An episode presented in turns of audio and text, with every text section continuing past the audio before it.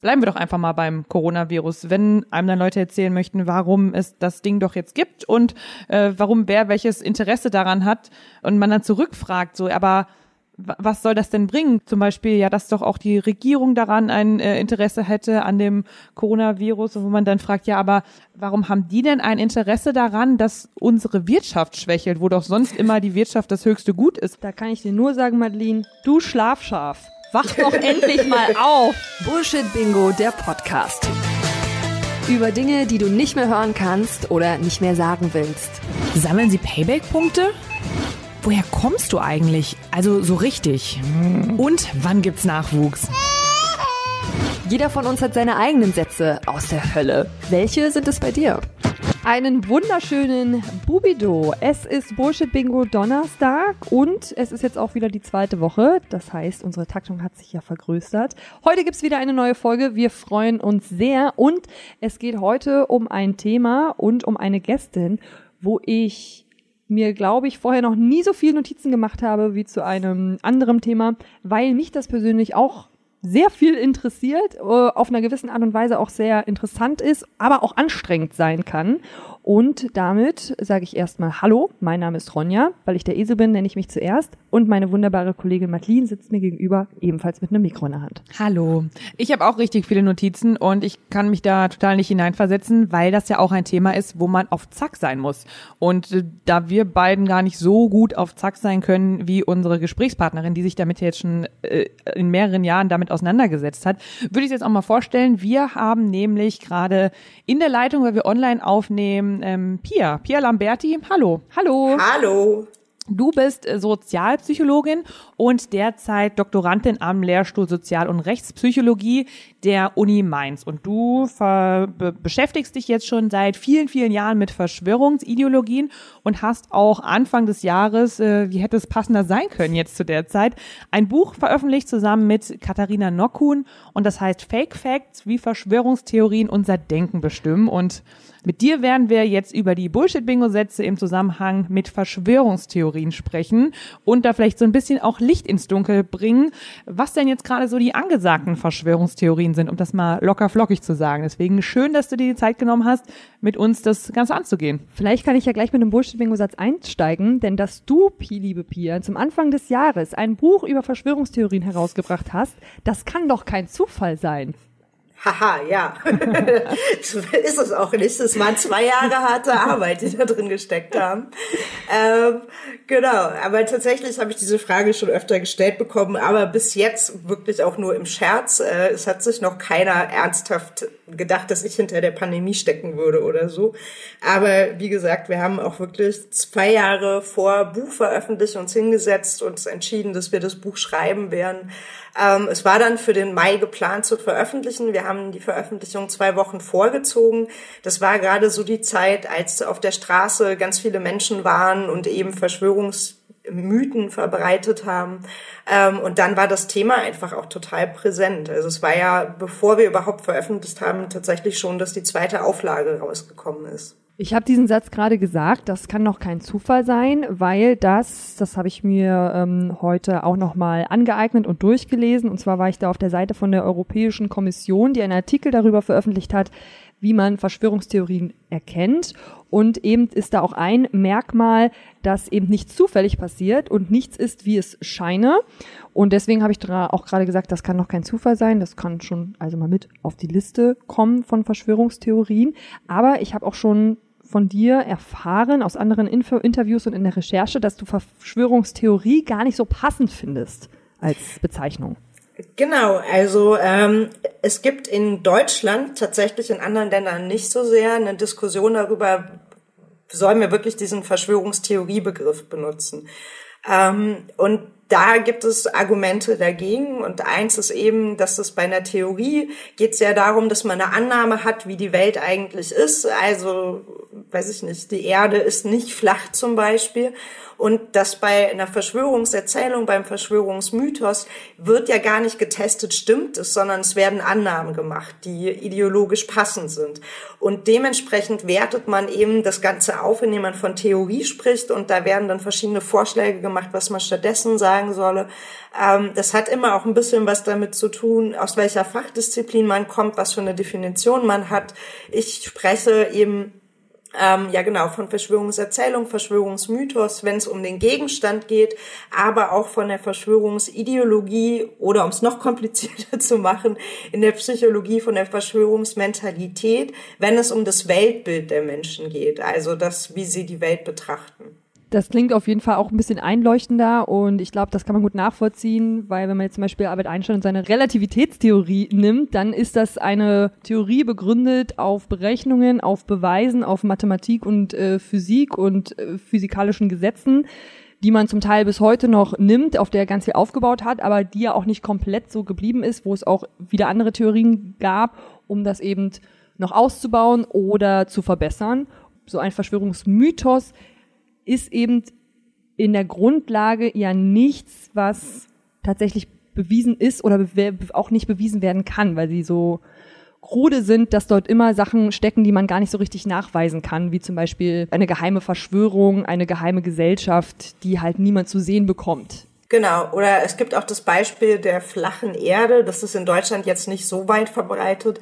In den USA gibt es da schon mehr Leute, die daran glauben. Ähm, und bei denen ist es zum Beispiel ganz spannend. Die haben wirklich versucht, Experimente zu machen. Es gibt so ein Standardexperiment, das da ist, dass die Erde flach ist. Und dann stellt man sich mit so einem Laser auf die eine Seite und hat dann so Löcher und wenn die Erde flach ist, dann kommt das Licht auf der anderen Seite an und wenn es eine Wölbung ist, dann eben nicht ähm, durch die Wölbung.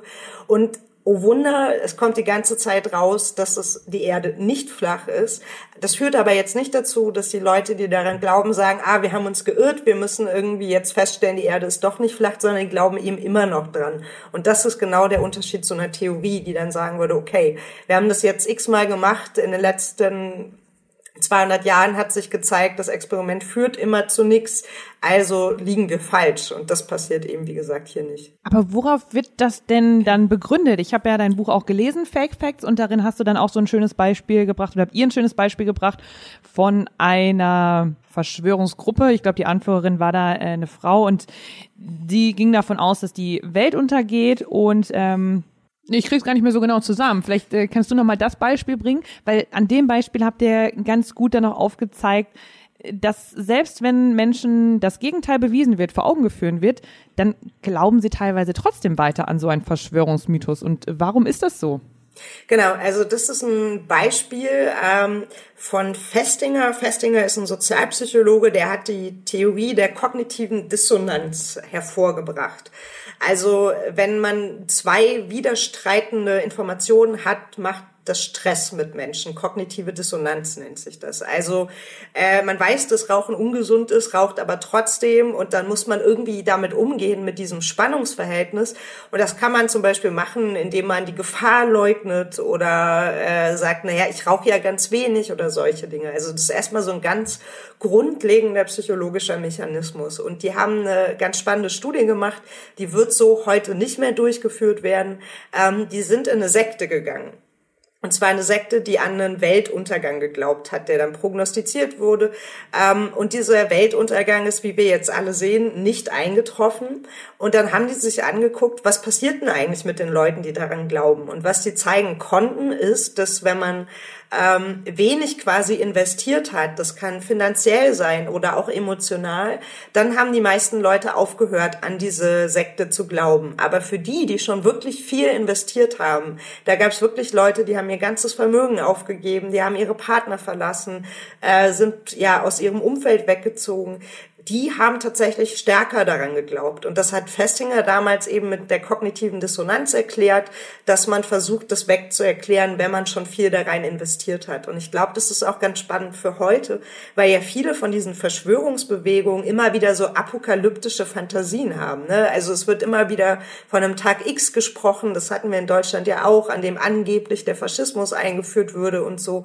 Und da kann man dann halt glauben oder sehen, beziehungsweise, dass die Leute, die halt vielleicht jetzt nur mal auf ein paar Demos waren, für die das aber nicht so wichtig waren, wenn dieser Tag X nicht kommt, sich vielleicht von dieser Bewegung entfernen. Aber gerade die, die eben Stunden im Internet verbracht haben, sich mit nichts anderem mehr auseinandergesetzt haben, vielleicht viel Geld ausgegeben haben, um auf diese Demos zu gehen, dass wenn der Tag X nicht kommt, dass die sich vielleicht sogar noch radikalisieren können. Also das hört sich auf jeden Fall logisch an. Ich finde das ganz toll, wie du das äh, erklären kannst. Das sieht man ja auch bei so vielen anderen äh, Menschen. Also nicht nur, wenn es um äh, Verschwörungstheorien geht, sondern wenn ich ganz lange eine Haltung habe im Leben, wird's, je länger ich diese Haltung vertrete und je mehr ich danach lebe und mich danach richte, immer schwerer sie abzulegen oder meine Einstellung zu einem bestimmten Thema doch nochmal zu ändern. Also es gilt ja für ganz viele Sachen im Leben. Genau, also das ist eben das Thema, dass man dann ja zugeben müsste, dass man am Anfang falsch lag. Mhm. Das ist tatsächlich, ich weiß nicht, ob ihr das Milgram-Experiment kennt. Ich glaube, das ist eigentlich so eins der bekanntesten Studienexperimente in der Psychologie. Das ist auch schon älter. Da ging es darum, dass Elektroschocks verteilt werden mussten ja. an andere. Ne? Damit sollte ähm, gezeigt werden, dass nicht nur die Deutschen äh, dazu fähig waren, äh, den Nationalsozialismus irgendwie zu vertreten und hier durchzuführen zu lassen. Nicht, weil wir ein bestimmtes Gen haben, sondern weil das eben, was mit dem Experiment gezeigt wurde, war doch, glaube ich, dass äh, in bestimmten Situationen Menschen anderen Menschen wehtun, beziehungsweise sie bis zum Sterben bringen, wenn ihnen das eine Autorität sagt. Genau, also in der Sozialpsychologie nach Ende der nationalsozialistischen Terrorherrschaft ging es natürlich auch ganz viel darum zu verstehen, wie konnte das passieren. Und da gab es erst so Persönlichkeitserklärungen, wie zum Beispiel Adorno hat dann über die autoritäre Persönlichkeit gesprochen. Und dann kam so eine Phase, wo es darum ging, naja, es ist gar nicht nur die Persönlichkeit, sondern auch die Situation, die hier eine Rolle spielt. Und das war die Idee von Milgram. Und Milgram hat gesagt, dass ein Grund, warum die Leute immer weitergemacht haben und nicht aufgehört haben, ist, weil sie sich dann eingestehen müssten, dass schon der erste Elektroschock, den er eine vollkommen oder, oder Person, die nichts falsch gemacht hat, bekommen hat, dass der falsch ist. Und weil man das nicht macht, geht man dann auch weiter und weiter. Das zieht sich, glaube ich, ganz oft so durch unser menschliches Verhalten. Ich glaube, Ronja, da haben wir auch schon drüber gesprochen, zumindest erinnert mich das gerade dran, in der Folge, wo wir über, über Essverhalten oder Bullshit-Bingo-Sätze im Zusammenhang mit Essen gesprochen haben, äh, als wir uns auch überlegt haben, dass es für viele Menschen manchmal schwierig ist, einem Vegetarier oder Veganer zu begegnen. Ich bin in dem Fall nämlich Vegetarierin, weil in dem Moment, wenn ich das dann Menschen erzähle oder wenn das Gespräch darauf fällt, ihnen ja bewusst wird, dass es auch anders geht und da dann ganz oft äh, Abwehrreaktionen kommen, weil äh, vielleicht das Gefühl irgendwie aufkommt, dass das, wie sie sich bisher ernährt haben, falsch sein könnte und mhm. das möchte man ja nicht und dann sagt man vielleicht eher, ja, das ist ja albern oder ja. so. Genau. Ich weiß nicht, genau. ob, das, ob, man das vergleichen kann. Muss so doch, sagen, da, da gibt's, doch, doch, da gibt's auch Forschung zu. Also tatsächlich auch an der Uni Mainz, Tamara Feiler, die forscht schon ganz lange auch zu Vegetarismus, Veganismus und Fleischessen. Und da gibt's tatsächlich, also zum einen ideologische Erklärungen, aber auch, dass es um so Selbstrechtfertigung geht. Und jetzt könnten wir uns natürlich, wenn wir uns über Verschwörungstheorien unterhalten, die komplette Stunde, die komplette Bullshit-Bingo-Folge darüber lustig machen, wie viele Menschen noch an irgendwas glauben, was äh, kompletter Bullshit in unseren Augen ist. Aber ich finde auch ganz toll von dir, Pia, dass du auch schreibst und sagst, also in vielen Interviews habe ich das gelesen, dass das natürlich nicht der richtige Weg ist. Denn es gibt auch viel mehr Menschen, die schon an, ich sag mal, kleinere Verschwörungstheorien glauben oder plausiblere als jetzt zum Beispiel, weiß ich nicht, Menschen, die in Wahrheit Echsen sind oder Alien, das mhm. gibt's ja auch die ja dort auch mitmischen und an äh, einer Verschwörungstheorie teilnehmen und sich dem zuwenden.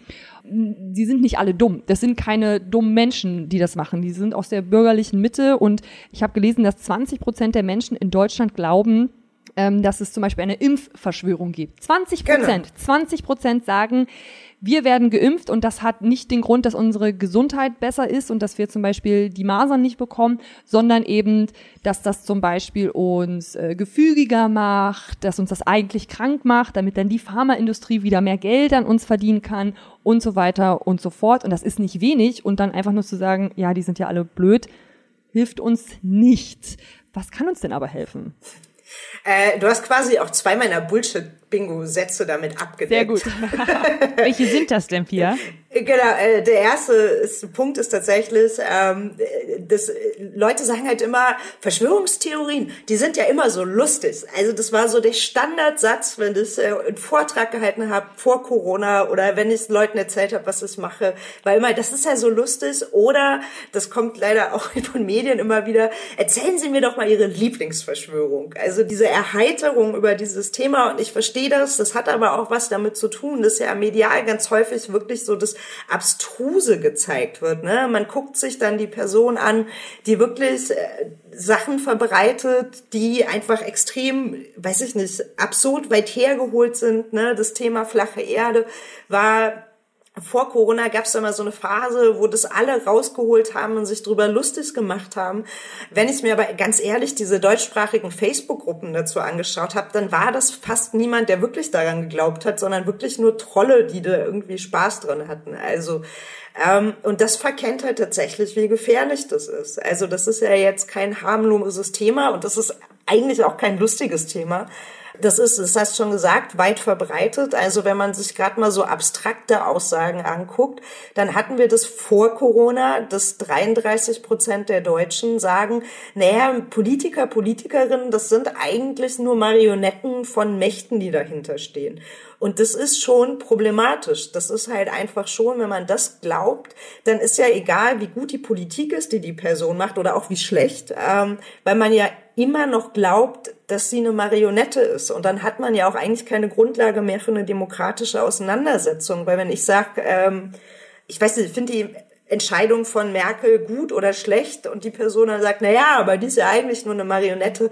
Worüber möchte man denn da eigentlich noch miteinander sprechen? Und mit Fakten kann man diesen Menschen ja dann auch nicht so wirklich begegnen. Aber wie kann man denen denn begegnen? Das ist tatsächlich eine große Frage. Ich glaube, im Privaten hat man tatsächlich noch die besten Chancen, weil man im Privaten Zeit hat. Und es gibt da den schönen Satz, das Ganze ist kein Sprint, sondern ein Marathon. Und ich glaube, das trifft es tatsächlich sehr gut. Man braucht wirklich einfach extrem viel Geduld. Man muss verstehen, was eigentlich die Funktion des Verschwörungsglaubens ist für die Person. Das trifft nicht immer zu, aber ganz oft hat man das, weiß ich nicht, irgendwie der Vater ist an Krebs erkrankt und dann versucht man irgendwie damit umzugehen und der Verschwörungsglaube ist eine Möglichkeit. Oder Menschen ihre Arbeit verloren haben oder ja, andere tragische Geschichten. Das heißt nicht, dass sie Opfer ihrer Ideologie sind, aber es ist halt in dem Moment eine Umgangsstrategie. Und wenn man mit Beratungsstellen spricht, dann wird dann immer wieder empfohlen, dass man wirklich überlegt, was ist denn eigentlich vielleicht dahinter? Worüber können wir gehen, um auch die Selbstwirksamkeit wieder zu erhöhen, dass die Person das Gefühl hat, sie ist nicht allem ausgeliefert, sondern sie ist halt aktiv in ihrem Leben. Und das kann ein Ansatz sein. Da braucht es aber wirklich oft eine Beratung. Und da gibt's leider nicht so viele Stellen. Es gibt ein paar, aber da würde ich mir schon wünschen, dass es einfach für Leute mehr Anlaufstellen gibt, weil da wirklich auch ein Leidensdruck mit verbunden ist. Also wer in seinem Umfeld Verschwörungsgläubige hat, und ich glaube, das sind mittlerweile sehr, sehr viele, der weiß, wie frustrierend es sein kann, wie sehr man sich der Situation irgendwie auch hilflos ausgeliefert oft fühlt. Und wenn das dann noch der eigene Partner ist, dann ist es natürlich nochmal irgendwie schwieriger.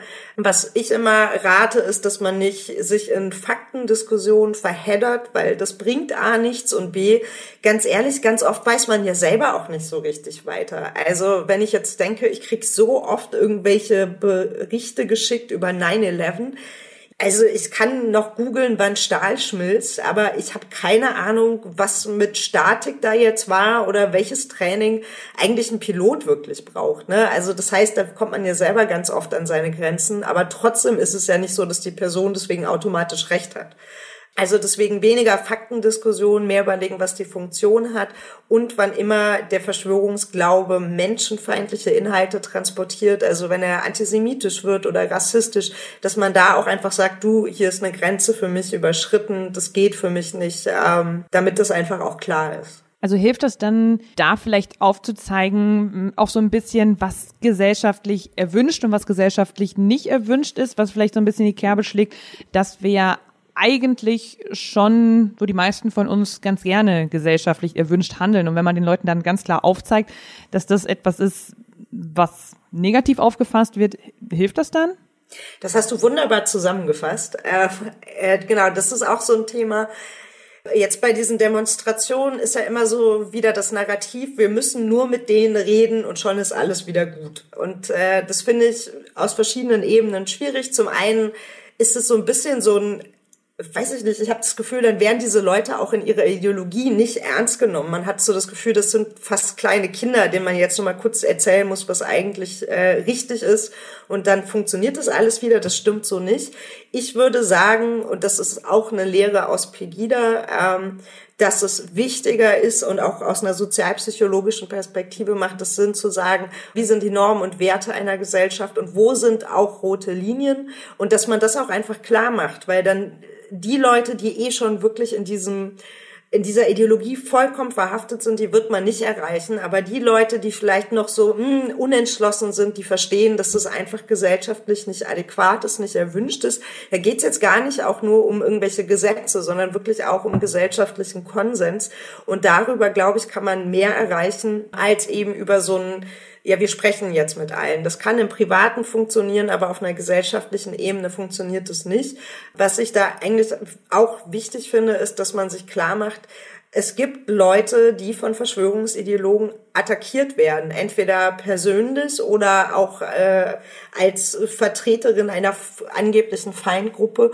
Und wenn man hier einfach vielleicht auch solidarischer wird als Gesellschaft, ist, glaube ich, auch schon viel gewonnen. Also dass man Menschen mehr Raum gibt, die betroffen sind, zu sprechen und äh, ja nicht nur auf die Demonstrierenden fokussiert, die sagen, wir werden nicht gehört, aber eigentlich so sehr gehört werden in den letzten Monaten wie kaum eine andere Demonstration, die ich kenne. Das stimmt. Ich glaube, wenn wir den Leuten, die davon Opfer geworden sind, äh, eher zur Seite springen, beziehungsweise wenn die sich sicher sein können, dass man ihnen zur Seite springt, dann bietet man äh, den Menschen ja auch noch mal weniger Raum und weniger Handlungsmöglichkeit. Und da muss man dann natürlich auch Eigeninitiative zeigen. Genau. Und ich meine, es gibt, man kann da unterschiedlich betroffen sein. Wie gesagt, es gibt unglaublich viel Hass aus dieser Szene.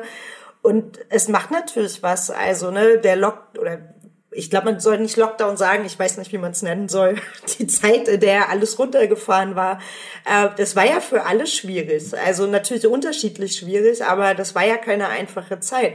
Und wenn man dann jetzt zum Beispiel jüdisch ist und dann ständig auch noch mit so Verschwörungsmythen über eine angebliche jüdische Weltverschwörung attackiert wird oder konfrontiert wird, dann macht das ja nochmal zusätzlich was mit einem. Das heißt, man erlebt diese Zeit nochmal als schwieriger und beängstigender. Oder auch, wenn man jetzt zum Beispiel, es gab in äh, den USA einen Terroranschlag auf eine Grundschule, die Sandy Hook Grundschule, und danach sind so viele Verschwörungsmythen aus dem Boden geschossen, die behauptet haben, die Eltern sind eigentlich nur Schauspieler, die Kinder sind nicht wirklich gestorben. Und wenn man jetzt mal bedenkt, diese Eltern haben das Furchtbarste erlebt, die haben ihre Kinder verloren, und es waren wirklich kleine Kinder, und dann wird ihnen ihre Trauer noch abgesprochen, weil behauptet wird, die seien äh, ja angeblich Schauspieler. Also das das macht was mit Menschen. Warum haben die das behauptet? Also was, was war der Grund? Naja, es ist ja immer so, wenn immer ein größeres gesellschaftliches Ereignis da ist, bevor man irgendwas weiß, poppen Verschwörungsmythen aus dem Boden. Also sei es jetzt äh, die Buschfeuer in Australien, der Brand von Notre Dame oder eben Terroranschläge. Und dann sind eben Leute, die eh schon so eine generelle Tendenz haben, an Verschwörungen zu glauben, meinen dann, da muss immer irgendwas hinterstecken. Ne? Alles hängt mit allen zusammen, Zufall gibt es nicht. Das ist immer alles Plan einer großen Verschwörung. Das ist nur so eine generelle Tendenz äh, von Menschen, dass sie glauben, bei großen Ereignissen muss es große Ursachen haben. Und wenn du dann halt noch diese Verschwörung-Tendenz hast, dann wird das größer. Das ist auch hier passiert. Also mit der Erklärung wundert es dann wirklich überhaupt nicht mehr, warum dann in Zusammenhang mit, ähm, mit dem dem Coronavirus auch so viele Verschwörungstheorien genau. aufgekommen sind, weil das ist ja jetzt nun mal das Großereignis für die ganze Welt. Da sind ja jetzt so viele Verschwörungstheorien irgendwie auf den Teller gekommen, dass ich die gar nicht mehr alle zusammenbekomme. Alle, alleine, wenn ich mir die Berichterstattung von diesen Corona-Demos, Hygiene-Demos, ich weiß gar nicht, wie man die jetzt wirklich nennen soll oder was jetzt vielleicht auch schon wieder ein, ein Verschönerungswort für das ist, was da passiert. Da habe ich manchmal das Gefühl, ich hoffe, das ist jetzt nicht zu lapidar ausgedrückt, aber dass man den Leuten ja zugute halten muss, dass sie ja sehr kreativ sind, warum sie dagegen auf die Straße gehen. Also da hat ja gefühlt jeder irgendwie eine andere Meinung, ob es das Virus gibt, warum es das Virus gibt, woher das kommt, wer was damit bezwecken möchte und warum man das doch nicht ernst nehmen sollte. Also da kommst du doch nicht mehr mit. Äh, wir haben tatsächlich uns das mal angeguckt, ob Verschwörungsgläubige kreativer sind, sind sie aber nicht. Das hat sich nicht gezeigt. aber was mich da wirklich bei diesen, ich, ich nenne sie jetzt einfach mal Corona-Demos, weil sie, es, es gibt ja wirklich im Moment kein Überwort, was mich da wirklich gewundert habe und was ich so auch noch nie gesehen und noch nicht gekannt habe, ist bei diesen Demos erstmal die Mischung an Leuten, die da auf diesen Demos sind. Also da laufen rechte oder eher ja, ja, Menschen, die eher die rechte Seite vertreten und auch auf jeden Fall äh, recht extreme mit äh, mit Reichsbürgerflaggen. Äh, Dann sind da auch so, ich sag's jetzt mal ganz äh, lapidar, äh, Hippies mit dabei oder irgendwelche äh, Gurus und, und, und Tanzgruppen. Dann ist da aber auch die bürgerliche Mitte mit vertreten. Ähm, dann sind da die Anhänger von Attila Hildmann mit dabei. Also schon alleine das ist ja irgendwie eine komische Menschen, äh, eine komische Gruppe an Menschenzusammenkünften, wo du eigentlich sagen, so die einen, die passen doch eigentlich überhaupt nicht zu den anderen. Linke sind ja auch mitgelaufen. Also gibt's ja auch sicherlich welche, die da, die dabei sind. Es ist so alles dabei. Und dann ist auf einer Demo sind sie aus verschiedenen Gründen sozusagen. Also da hat man ja dann auch in der Zeit immer viele Interviews gesehen im Fernsehen mhm. und dann wurden die gefragt, warum sind sie hier? Und dann war die eine Antwort bei dem einen war dann, ich finde die Maskenpflicht, das, das schränkt mich in der Freiheit ein, das ist etwas gegen die Grundrechte. Der nächste sagt, ich bin hier, weil Bill Gates uns alle ähm, chippen möchte und deswegen soll jetzt die ganze Welt geimpft werden. Der nächste sagt, ich bin hier, weil es Menschen gibt, die äh, Kinder foltern und deren Blut trinken und die Welt jetzt übernehmen wollen. Also, es, also die haben ja nicht mal einen Konsens gehabt und das war so, das habe ich noch nie erlebt. Ja, das ist, äh, war, glaube ich, für viele überraschend. Es, äh, muss sagen, also für mich war das so ein bisschen der Grund, warum ich mich mit dem Thema beschäftigt habe damals, also mhm. beziehungsweise warum ich angefangen habe damit, weil es so war, also ich weiß gar nicht, vor wie vielen Jahren das jetzt war, acht, neun, ähm, du in den Biosupermarkt gegangen bist und dann lag da so eine esoterische Zeitschrift aus für umsonst, die man sich immer mitnehmen konnte. Und da wurde dann für den Kopfverlag geworben, der ja bekannt dafür ist, äh, rechte Verschwörungsmythen zu verbreiten und äh, alle möglichen Esoterikprodukte auch zu vertreiben. Ähm, und diese Verbindung, die Verschwörungsideologien bringen, ich glaube, das ist genau eben das Elementare.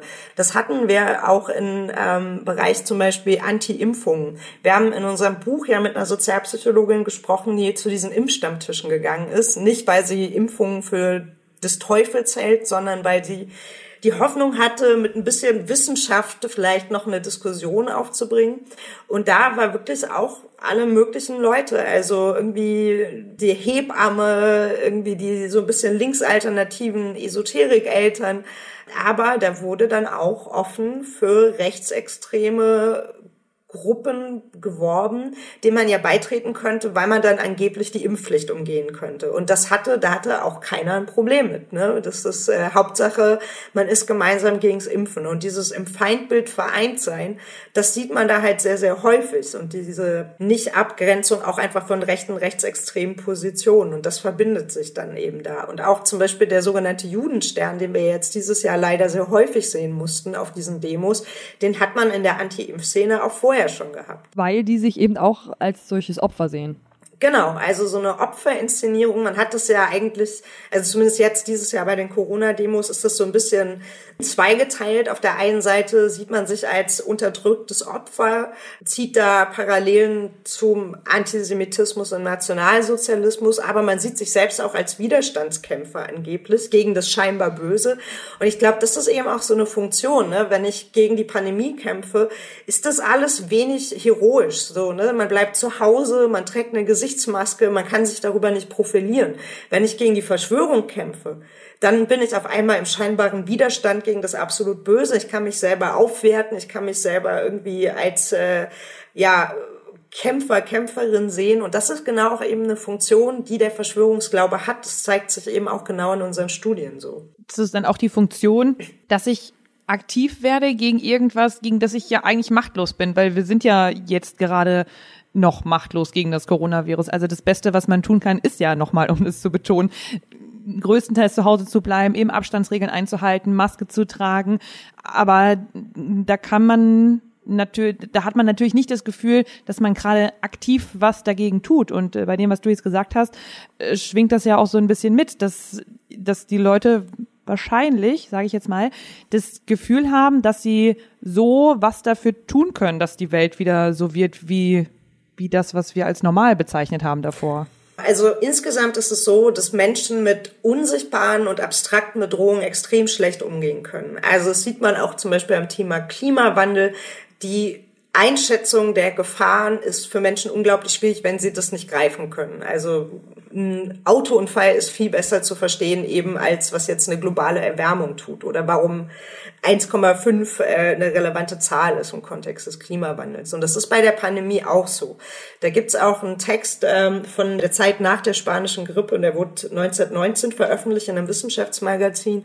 Und da haben die das auch schon gesagt, dass das auch alleine dadurch, dass das Virus A eine unsichtbare Bedrohung ist und B auch so schwankt in der Gefahr. Ne? Also auf der einen Seite hast du Leute, die jetzt nicht äh, irgendwelche großen Symptome haben und dann hast du aber Menschen, die sterben, führt es dazu, dass die Gefahr unterschätzt wird. Und im Verschwörungsglauben hat man dann eben, gerade wenn man das Virus leugnet, und natürlich nicht jedes Leugnen ist auch eine Verschwörungserzählung, manchmal ist es einfach falsch, aber wenn man eben in diesen Fahrwassern sich bewegt, unterschätzt man auch die Gefahr. Wenn ich glaube, das existiert nicht und das wurde nur sich ausgedacht von, weiß ich nicht, Wissenschaftlerinnen, Bill Gates, wem auch immer, ähm, um die Weltheit halt zu, und Menschheit zu unterdrücken, dann sehe ich die Gefahr nicht und dann führt es auch dazu, dass Menschen weniger den Maßnahmen folgen. Das haben wir auch in unseren Daten. Also weniger eine Maske tragen, weniger Social Distancing betreiben.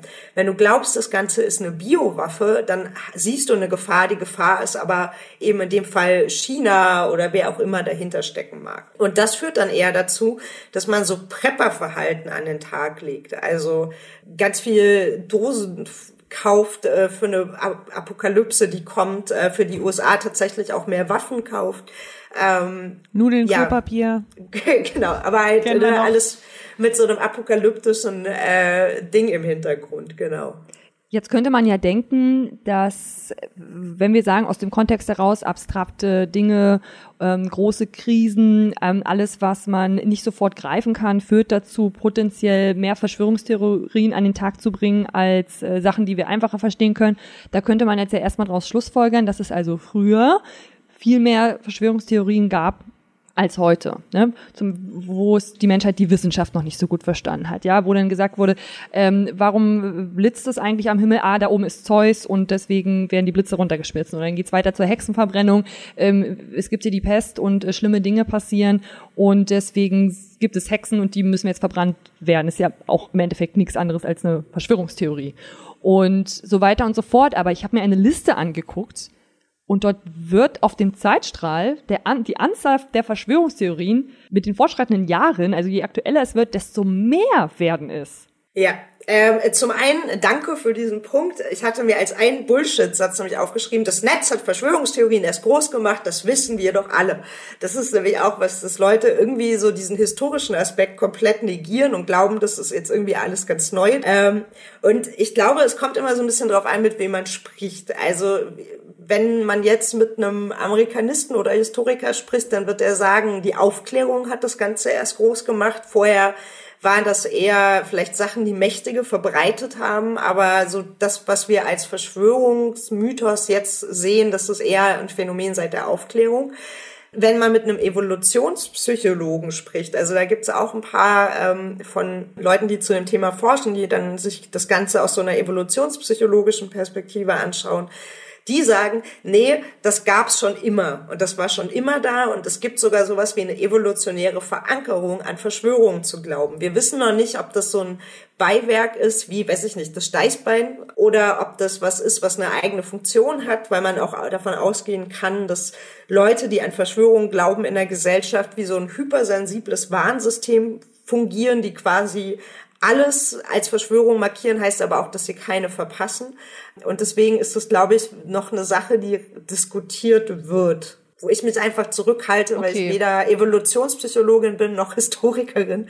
Ähm, aber ich äh, bin da auch immer nicht sicher, ob man das so gut sagen kann, weil ich glaube, dass die Dokumentation jetzt auch viel besser ist. Also wir wissen ja jetzt auch viel mehr über so lokale Unterschiede und äh, haben da viel mehr Quellen zur Verfügung als noch, wenn es, weiß ich nicht, von vor 500, 600 Jahren, wo man dann halt einfach noch mal weniger Infos hat. Gibt es denn bei Verschwörungserzählungen, Verschwörungsmythen, gibt es da denn irgendwelche großen Unterschiede oder sind die immer ganz ähnlich aufgebaut? Also die, die ich mir jetzt so anschaue, das klingt immer so im Aufbau relativ gleich, dass man sich ja vielleicht auch denkt, wenn man da vielleicht ein bisschen recherchiert und sich da die Punkte zurechtlegt, dann würde ich sowas schon auch hinkriegen, sowas äh, mir aus den Fingern zu saugen. Es ist tatsächlich gar nicht so einfach, muss ich sagen. Ich habe das mal für eine Studie gemacht, da haben wir lange gesessen, bis wir uns die Rauchmelderverschwörung ausgedacht haben, die dann lustigerweise ungefähr zur gleichen Zeit ähm, auch in dem Buch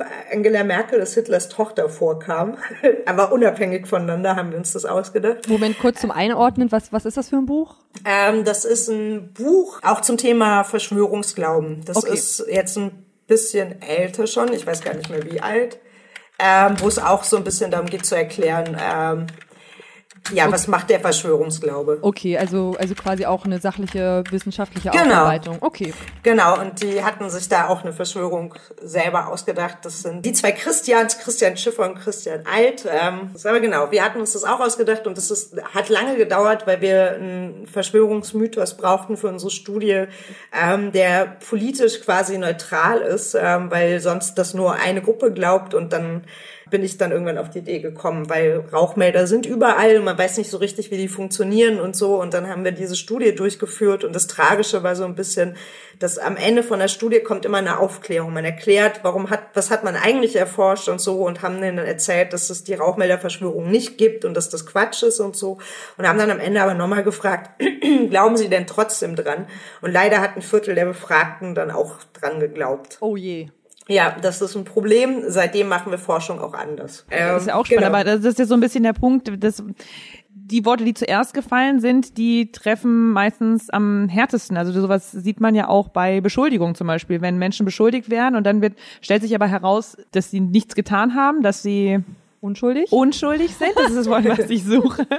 Äh, dann bleibt aber trotzdem noch so ein bisschen was hängen. Und genauso klingt das dann gerade auch, was du beschrieben hast. Das weiß man auch, dass äh, zum Beispiel die Korrektur von der Verschwörungserzählung, dass die nicht so gut haften bleibt wie die Verschwörungserzählung selber. Deswegen muss man, wenn man darüber spricht oder schreibt, tatsächlich aufpassen, dass man das Ganze nicht zu sehr reproduziert. Das ist natürlich dann auch nochmal eine spannende Frage, auch so für den Bereich Social Media, ähm, wenn Leute dann alle Sachen Sachen irgendwie von Attila Hildmann und Co. geteilt haben, ähm, ob das so gut ist oder wie man das am besten machen sollte. Ich will das gar nicht so sehr bewerten, aber genau, wie macht man das, wie spricht man darüber, mhm. ohne das Ganze nochmal mehr in die Welt zu bringen? Weil wir wissen aus Studien eben auch, dass so eine einmalige Konfrontation im Labor, also zum Beispiel mit einer Impfverschwörung dazu führt, dass Leute weniger bereit sind, ihr Kind impfen zu lassen, dass die misstrauischer werden oder sich mehr von der Demokratie entfernt fühlen. Das heißt, das hat schon Effekt und zwar erstmal unabhängig davon, was man vorher geglaubt hat.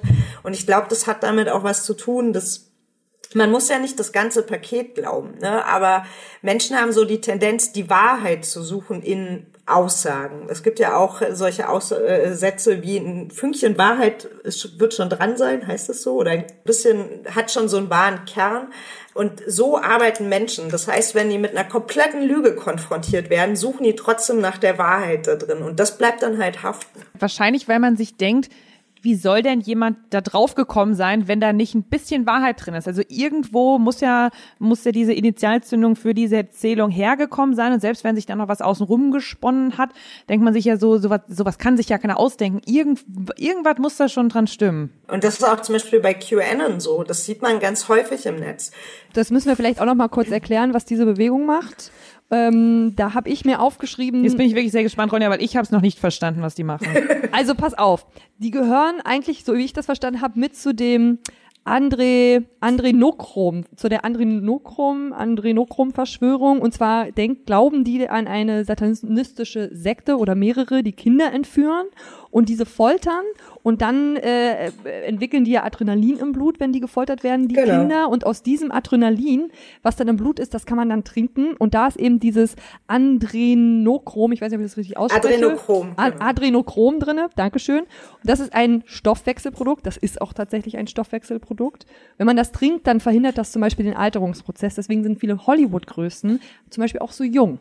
Die sehen dann so jung aus, obwohl sie schon Anfang 50 sehen, sind, sehen sie noch aus wie 35. Laut dieser Verschwörung. Laut dieser Verschwörung. in Wirklichkeit. Die verlangsamen damit ihr Alter und äh, bekommen dadurch gewisse Vorteile und das ist sozusagen die Superdroge der Reichen und der PolitikerInnen dieser Welt. So habe Ja. ich Q, QAnon verstanden. Das Ganze hat angefangen mit Pizzagate äh, während äh, der letzten US-Wahl. Da hieß es ja, dass angeblich Hillary Clinton Teil von so einem äh, Netzwerk sei, das auch Kinder entführt, foltert und so weiter und dass das Ganze in einer Pizzeria stattfinden würde. Und das hat dann tatsächlich dazu geführt, dass ein bewaffneter Mann in diese Pizzeria gestürmt ist mit dem Ziel, die Kinder zu befreien.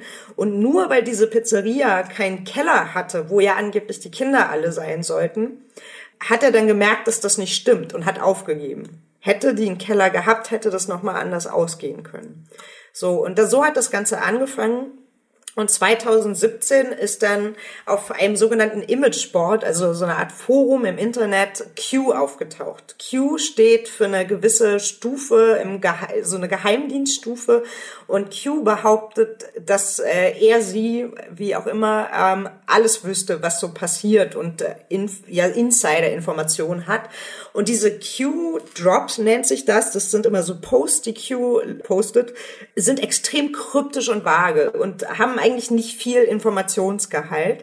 Was jetzt hier nochmal neu und besonders ist, ist, dass dann die Anhängerinnen ähm, das dann nehmen und sich ihre eigene Verschwörungserzählung daraus basteln können. Also Sascha Lobo hat das mal ganz, finde ich, treffend als den IKEA-Effekt bezeichnet. Ähm, den gibt's in der Psychologie, der wird tatsächlich erforscht. Da geht's darum, dass Sachen, die man selber baut, einem wertvoller erscheinen und man auch sogar ja bereit ist, mehr Geld dafür auszugeben. Darauf baut IKEA auf, auf diesen psychologischen Effekt. Ah.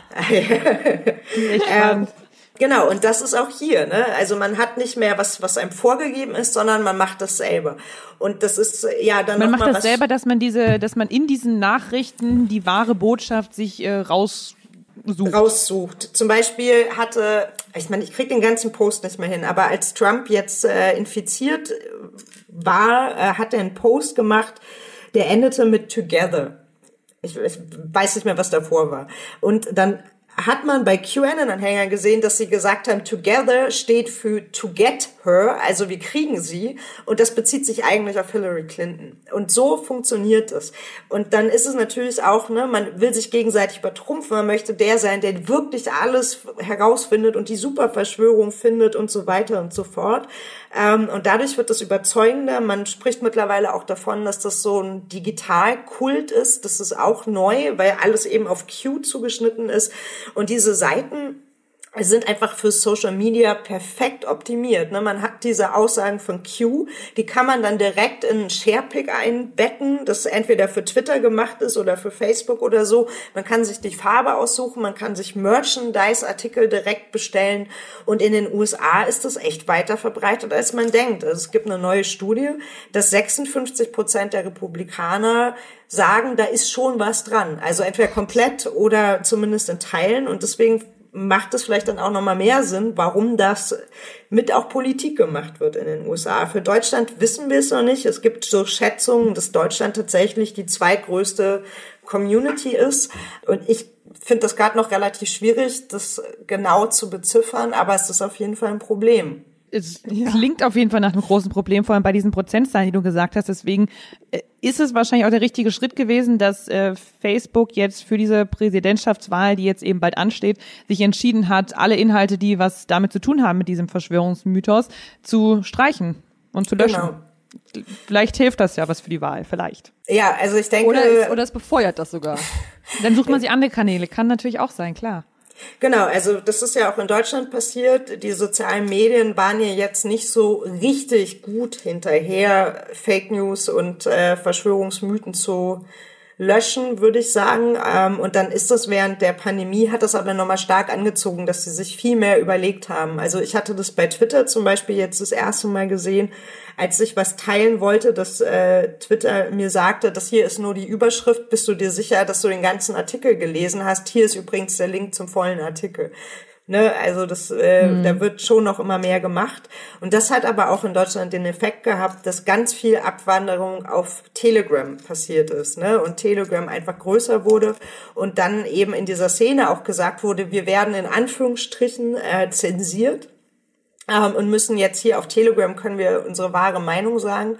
Ähm, das hat mit Telegram noch ganz gut funktioniert. Teilweise ist es aber echt so, dann wandern die halt auf irgendwelche, weiß ich nicht, Nazi-YouTube-Alternativen ab und da sind dann halt auch nicht mehr viele Leute. Da erreichst du halt nur die, die eh schon ideologisch so verfestigt sind, aber äh, all die, die eben jetzt gerade sich erstmal anfangen, damit auseinanderzusetzen und beschäftigen und so, die kriegst du darüber ja nicht mehr. Also deswegen, ich glaube schon, dass das ein richtiger Schritt ist und auch wenn der genutzt wird, dass das immer noch was bringt. Ich glaube, in dieses, ähm, jetzt werden wir auch noch zensiert, es ähm, ist ja auch eigentlich auch kommt, ist auch ein Bullshit-Bingo-Satz, der eigentlich passt, finde ich. da passt auch der Satz, den ich mir aufgeschrieben habe. Und jetzt frag dich mal, wem das nützt.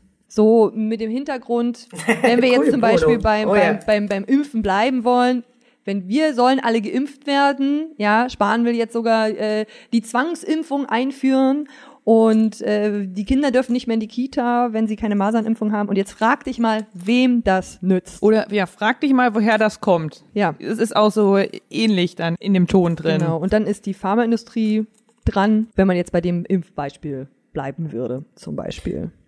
Genau, äh, aber da sieht man auch schon nochmal, äh, welche Rolle tatsächlich Fragen da stehen. Das haben tatsächlich die Leute, die das verbreiten, perfektioniert, dass sie ganz viel mit Suggestivfragen arbeiten, die halt ja auch dazu führen, dass das Gegenüber es aussprechen muss. Und dadurch ist es halt nochmal überzeugender. Das ist auch nochmal so ein psychologischer Effekt hier.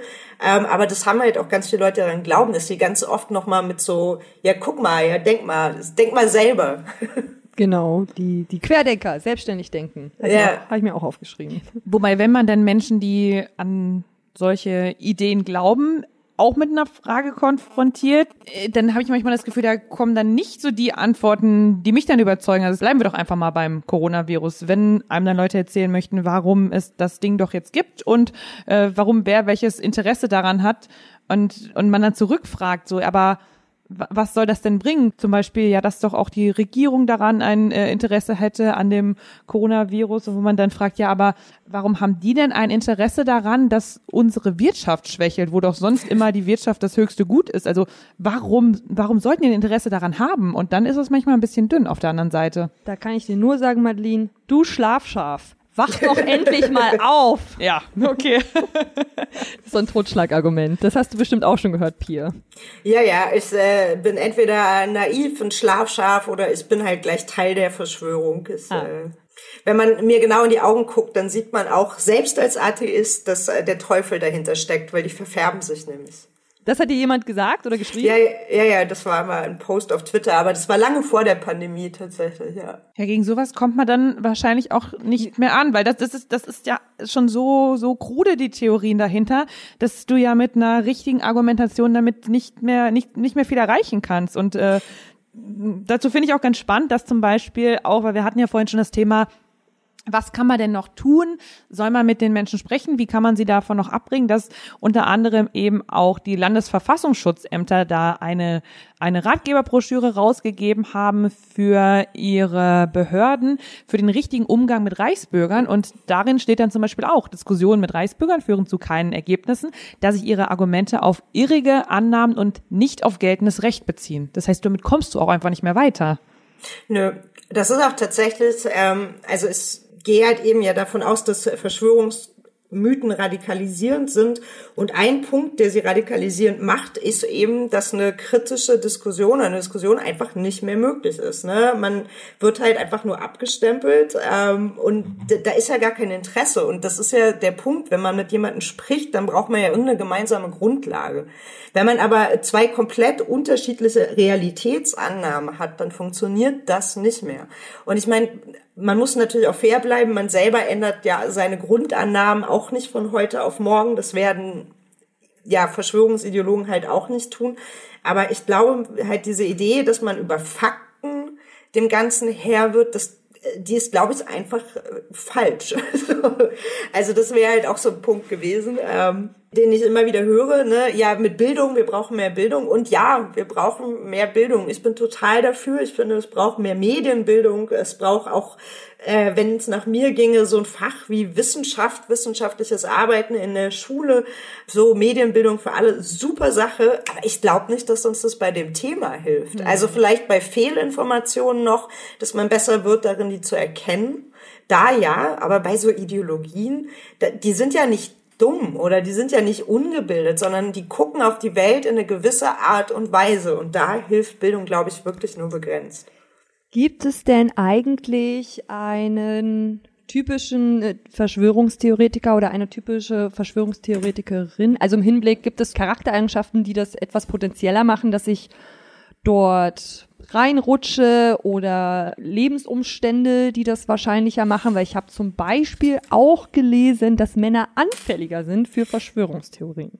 Genau, ähm, das ist so ein Ergebnis aus der Forschung. Das beziehe ich mich jetzt zum Beispiel auf die sogenannte Mitte-Studie ähm, der Friedrich-Ebert-Stiftung. Da habe ich auch äh, mitgearbeitet und da ging es eben um diesen Geschlechterunterschied. Den finden auch andere, den sieht man auch im Kontext von Corona immer wieder. Woher der genau kommt, ist tatsächlich noch so ein bisschen ein Fragezeichen. Ähm, ob das was mit gekränkter Männlichkeit zu tun hat zum Beispiel, ähm, ist könnte mir vorstellen, und wie gesagt, hier ist noch so ganz viel Konjunktiv daran, ähm, dass eben dieses Bedürfnis nach Einzigartigkeit findet sich bei Männern stärker als bei Frauen. Mhm. Oder auch so Narzissmus findet sich tatsächlich häufig bei Männern stärker als bei Frauen. Und die führen ja dazu, dass Menschen stärker an Verschwörungen glauben. Das könnte so eine Erklärung sein, aber es braucht da auf jeden Fall noch mehr Forschung, die sich anguckt, woher kommt das denn eigentlich? Und ich kann mir vorstellen, es gibt eben ja diese Annahme, dass ein Kontrollverlust dazu führt, dass Menschen stärker an Verschwörungen glauben, dass sich das vielleicht, wie gesagt, alles konjunktiv, weil es dazu eigentlich nicht viel Forschung gibt, ähm, dass das bei Männern dazu führt, dass sie stärker an Verschwörungen glauben, bei Frauen vielleicht eher zu einer Hinwendung zur Esoterik aufgrund von unseren Sozialisationserfahrungen. Aber genau, da steht auf meiner To-Do-Liste, mir das auch nochmal genauer anzugucken. Das spielt eine Rolle. Es gibt einen Bildungseffekt. So. Das heißt, Leute, die eine niedrigere Schulbildung haben, also eine niedrigere formale Bildung, glauben mehr an Verschwörungen. Aber das hat nichts mit Intelligenz zu tun oder Wissensunterschieden. Das hat sich ein Kollege aus den Niederlanden mal genauer angeguckt. Das hat was damit zu tun, dass wenn Menschen die, äh, eine niedrigere Schulbildung haben, haben sie das Gefühl, weniger Einfluss auf die Gesellschaft zu haben. Mhm. Und das kompensieren sie dann oft dadurch, dass sie eben an einen Verschwörer glauben. Und das erklärt eigentlich diese Unterschiede. Und selbst wenn es diese Unterschiede gibt, heißt es natürlich nicht, dass nicht auch Menschen mit einem akademischen Abschluss nicht auch an Verschwörungen glauben. Also wenn ich mir mal so die Hassnachrichten an mich angucke der letzten Monate, waren da auch sehr viele Akademiker mit bei, die tatsächlich auch sehr offen äh, mit Signatur das kommuniziert haben. Warum hast du so viele Hassnachrichten bekommen? Weil du darüber redest, dass es Verschwörungsideologien gibt, die eben nicht stimmen?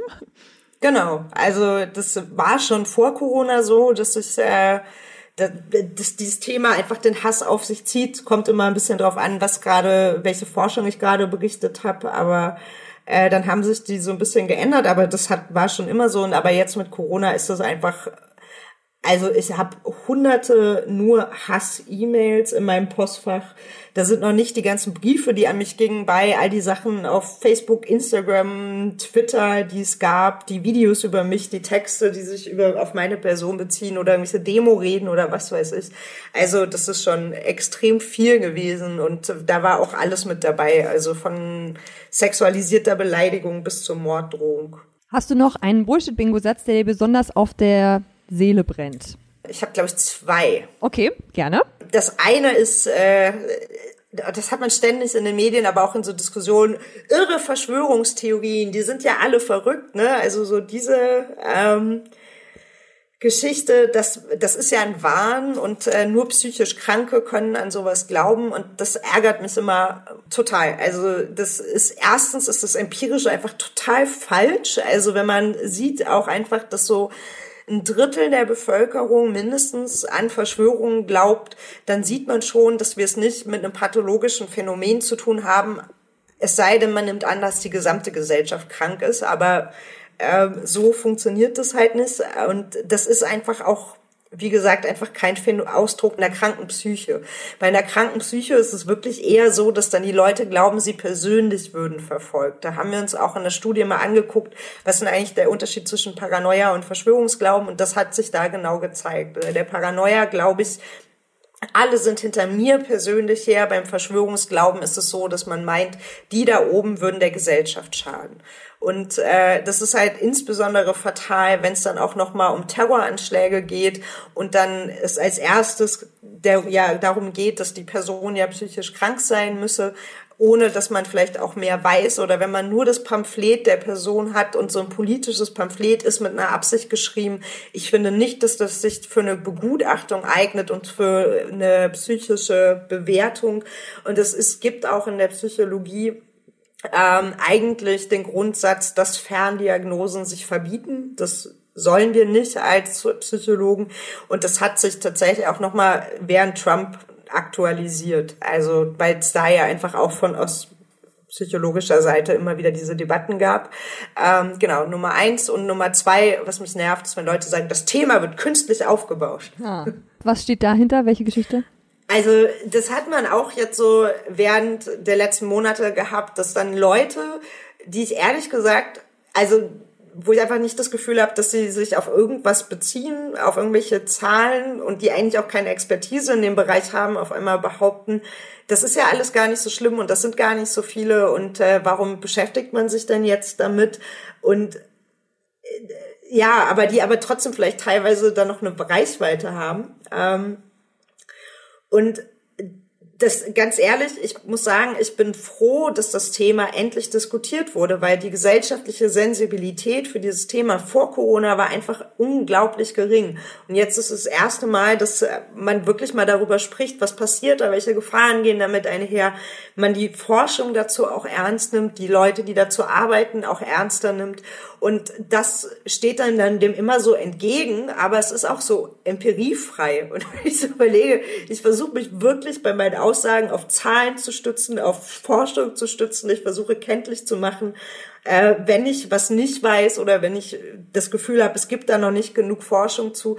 Und das klappt sicherlich auch nicht immer, aber ich versuche es. Und dann gibt es halt Leute, die behaupten das einfach, ohne irgendeine empirische Grundlage zu haben. Das ärgert mich. So. Ja. Auch Sozialwissenschaft ist Wissenschaft.